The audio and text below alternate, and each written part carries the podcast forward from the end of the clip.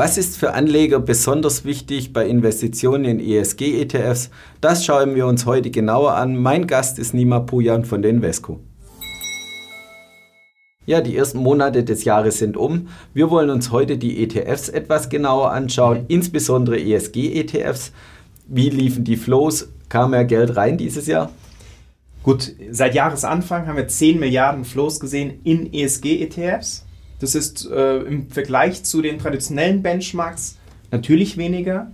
Insgesamt haben wir allerdings schon 280 Milliarden in ESG-ETFs.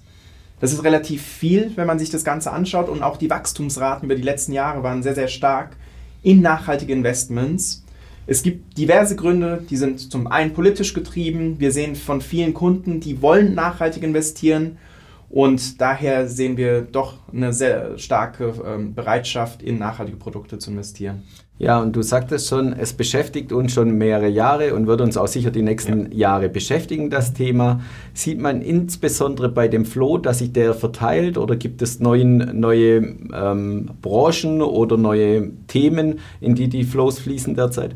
Wir sehen drei Teilbereiche im nachhaltigen Investieren. Einmal Indizes, die relativ eng noch an der traditionellen Benchmark sind, wo man allerdings Ausschusskriterien hat, wie beispielsweise Tabakunternehmen, die rausfliegen, Rüstungsfirmen, die rausfliegen, aber auch Alkoholfirmen als Beispiel. Die sind relativ eng an der Benchmark.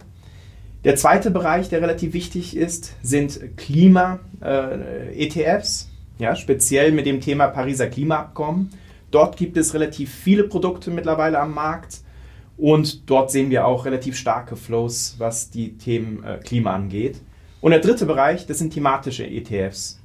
Hier sehen wir beispielsweise Flows im Bereich Solar, Wasser, aber auch Wind.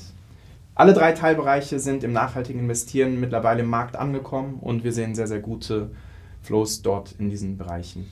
Ja, und für einen Anleger ist es dann auch oft wichtig, wie stimmt die Vorgesellschaft ja. bei den Hauptversammlungen der Aktiengesellschaften ab, also Thema Proxy Votings. Mhm. Wie funktioniert das bei euch? Gut, beim Proxy Voting will man einen Einfluss nehmen aufs Unternehmen, einen positiven Einfluss auf die Nachhaltigkeit auch des Unternehmens. Wie wirtschaftet das Unternehmen? Und was Invesco macht, ist, wir nehmen die ETF-Assets oder Vermögenswerte kombinieren diese mit den Vermögenswerten auf der aktiven Seite, unser aktives Haus. Und dann geht der aktive Fondsmanager und stimmt ab, ja, mit der Kombination von den passiven Assets und den ähm, aktiven Assets. Was ist der Grund dafür? Wir haben einen viel größeren Einfluss auf das Unternehmen und können so einen positiven Einfluss aufs Unternehmen nehmen, aufs Thema Nachhaltigkeit.